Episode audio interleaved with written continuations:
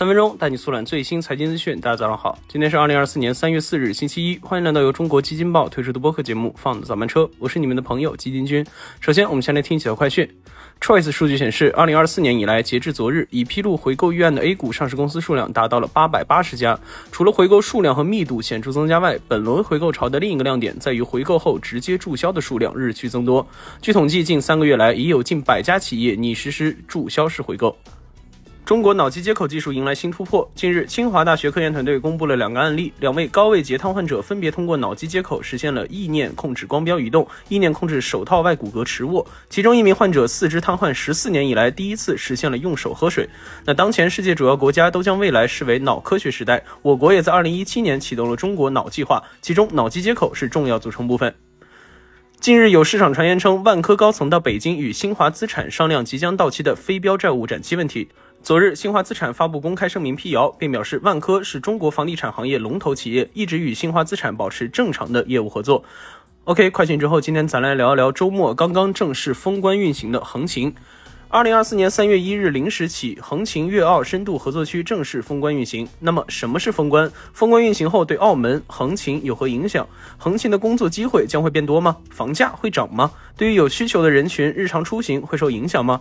那简单来说，合作区封关运行是指从一线澳门进入合作区的货物可以免税或者保税。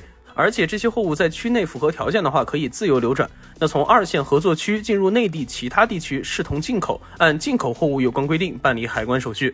根据横琴粤澳深度合作区建设总体方案来看，横琴与澳门之间设为一线，横琴和内地其他地区之间设为二线。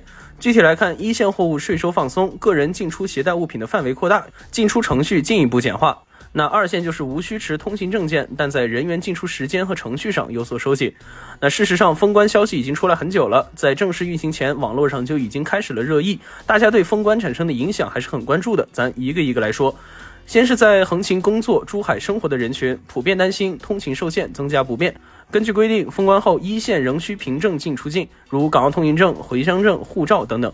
二线对人员进出不做限制，进出合作区不限次数，不需要任何通行证件。简单来说，对于内地前往横琴旅游、工作的人群来说，时间和程序上会受到一定限制，不过限制不大。再说工作机会，封关后工作机会会增加吗？答案是肯定的。对于横琴岛而言，可以快速的聚集物流业、中高端制造业和金融业的发展，显著拉动当地经济。而对澳门来说，好处更多。横琴现有的中药材产业、高新制造业、居住业等主要产业，封关后将进一步为澳门特区的发展提供更大空间。相应的，澳门的更高开放度也会为横琴乃至珠江西岸带来一定的发展潜力。那同时受益的还有横琴的文旅。此前，澳门因为免税，成为了不少购物爱好者的圣地。而在横琴岛封关后，大家也可以在横琴轻松享受到和澳门一样的免税购物乐趣。除了购物，横琴还坐拥多个热门旅游地，长隆海洋主题公园、世界网球赛事、国内首个房车露营的旅游基地等等。那伴随着封关后交通的更加便利，两地来往的更加便捷，横琴也将吸引大量澳门海外游客前来观光。那与此同时，封关消息让当地楼市引发了很多讨论，不少人在想，横琴的房价会涨吗？对此，有业内人士表示，成为粤澳深度合作区对横琴楼市的影响已经在前几年显现，加之眼下全国房价进入新常态，封关对当地楼市影响不大。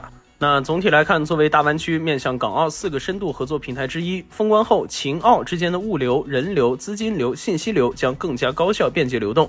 这一合作区不仅可以促进澳门产业多元化发展，也是内地与葡萄牙语国家和地区经济文化沟通的桥梁。我们完全可以放心期待一下横琴粤澳深度合作区封关后的未来。OK，以上就是我们今天放的财经早班车的全部内容了。感谢您的收听，喜欢我们节目的朋友可以点个订阅，点个赞。我们明天同一时间不见不散。